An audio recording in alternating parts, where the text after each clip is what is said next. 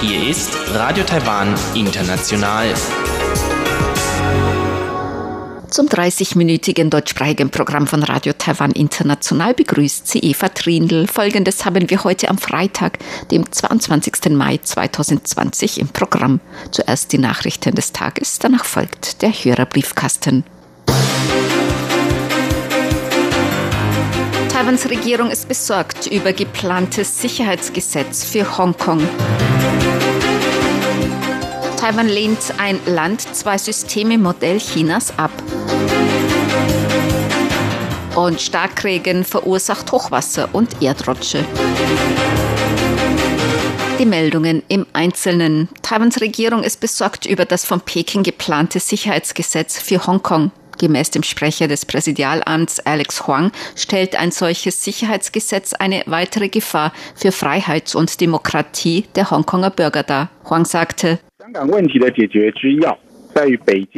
der Schlüssel zur Lösung des Problems Hongkongs ist, dass die Regierungen Pekings und Hongkongs ernsthaft auf die Forderungen der Bevölkerung eingehen und das Versprechen von Freiheit und Demokratie gegenüber Hongkong konkret umsetzen müssen und nicht die Freiheit und Demokratie der Hongkonger Bürger einschränken. Nur mit der schnellen und aufrichtigen Aufnahme von gesellschaftlichen Dialogen und durch Umsetzung des ernsthaften Versprechens von Freiheit und Demokratie gegenüber den Bürgern Hongkongs kann das Problem grundlegend gelöst werden. Der Sprecher des Präsidialamts sagte außerdem, das Vorhaben Pekings zeige die Unvereinbarkeit des Modells ein Land, zwei Systeme mit Freiheit und Demokratie. Taiwan sei umso entschlossener, Freiheit, Demokratie und Menschenrechte zu schützen.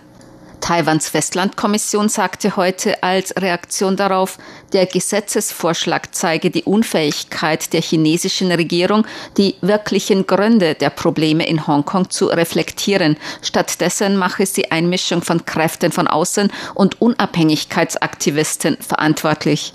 Auch Taiwans Oppositionspartei KMT äußerte sich zu dem Gesetzvorhaben. KMT-Sprecherin Hong Yuqian sagte, die Bevölkerung Taiwans sei parteienübergreifend besorgt über die Situation in Hongkong.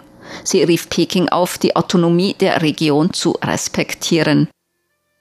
Taiwans Regierung hat erneut Chinas Modell Ein Land, zwei Systeme abgelehnt. Als Reaktion auf den Regierungsbericht des chinesischen Premierministers Li Keqiang sagte der Vizevorsitzende von Taiwans Festlandkommission Chiu Chui-cheng, die klare Politik der Regierung sei, die Angelegenheiten zwischen beiden Seiten der Taiwanstraße gemäß der Verfassung der Republik China und den Bestimmungen für die Beziehungen zwischen den Bevölkerungen beider Seiten der Taiwanstraße zu handhaben und den Status quo von Frieden und Stabilität in der Taiwanstraße zu bewahren. Man appelliere an die gegenüberliegende Seite auf der Grundlage von Präsidentin Tsai Ing-wens Vorschlag Frieden, Gleichheit, Demokratie und Dialoge sich in positive Interaktionen zu engagieren und Differenzen abzubauen.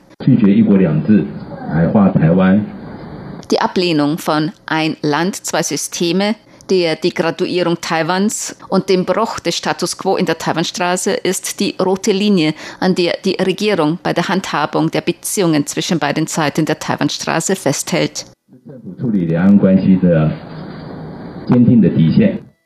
So der Vizevorsitzende der Festlandkommission. Die Festlandkommission ist die oberste Behörde Taiwans für China-Politik.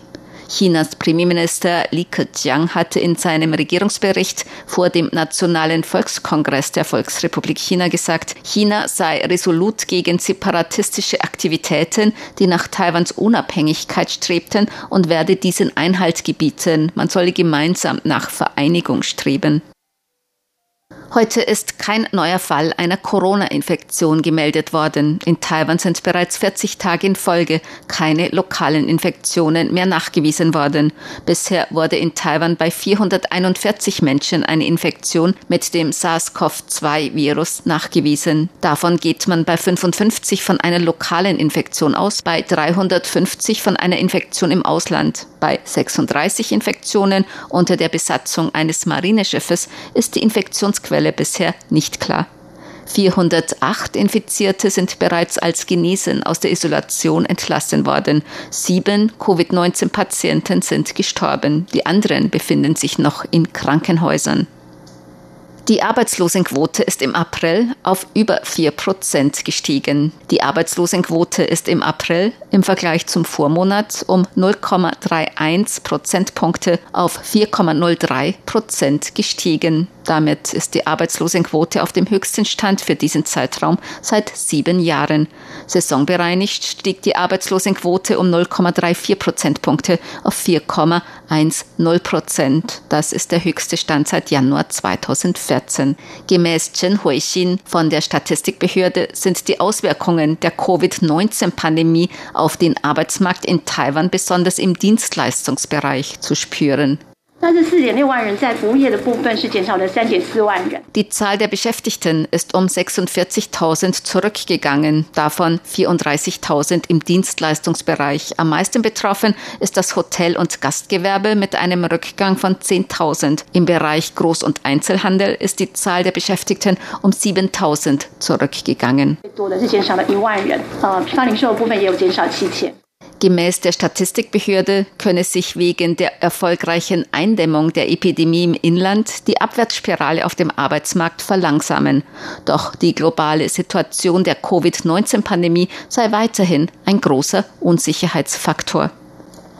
Schwere Regenfälle haben in Teilen Taiwans Unterbrechungen im Verkehr und der Stromversorgung verursacht. In bergigen Gegenden wurden Steinschläge und Erdrutsche gemeldet. In manchen Gegenden blieben wegen der Starkregenwarnung Schulen und Büros geschlossen. Einige Straßenabschnitte wurden blockiert oder vorsorglich gesperrt. Besonders betroffen sind Kaohsiung und der Landkreis Pingdong in Südtaiwan. Auch in niedrigen Lagen kam es zu Hochwasser. Verursacht werden die heftigen Regenfälle durch eine Regenfront des Frühjahrsmonsuns und Südwestströmungen. Von 0 Uhr bis 18 Uhr wurde in Sandimen in Pingdong in Südtaiwan mit 550 Millimetern die höchste Regenmenge Taiwans gemessen. Gemäß dem Wetteramt wird der Regen im Laufe des Wochenendes von Norden nach Süden hin wieder nachlassen. In Mittel- und Südtaiwan kann es jedoch noch Starkregen geben. Gemäß der Wasserbehörde haben die Regenfälle die Wasserspeicher wieder aufgefüllt. Auch in Südtaiwan sollte die Wasserversorgung nun vorerst gesichert sein. Orchester in Taipei und Kaohsiung werden in den kommenden Wochen Konzerte zum 250. Geburtstag von Beethoven geben. Das Nationale Sinfonieorchester hat gestern Pläne für drei Konzerte in der Nationalen Konzerthalle angekündigt. Die Konzerte werden online durch den Fernsehsender Public Television Service PTS übertragen. Die drei Konzerte werden am 24. Mai, 30. Mai und 12. Juni stattfinden. Das Taipei Sinfonieorchester wird am 5. Juni ein Konzert zum Thema Beethoven in der Nationalen Konzerthalle Taipei geben. Die Karten dafür waren innerhalb von zwei Tagen ausverkauft. Das Kaohsiung Symphonieorchester wird am 30. Mai ein Konzert über die YouTube-Kanäle des Nationalen Kaohsiung Zentrums für Künste und Kaohsiung Spring Arts Festival streamen. Damit sollen die Musikliebhaber in Taiwan auch zu Corona-Zeiten Gelegenheit haben, den 250. Geburtstag Ludwig van Beethovens zu begehen.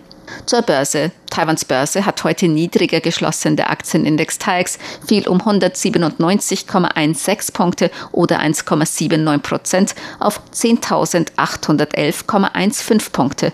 Der Umsatz erreichte 177,18 Milliarden Taiwan-Dollar, umgerechnet 5,30 Milliarden Euro oder 5,91 Milliarden US-Dollar.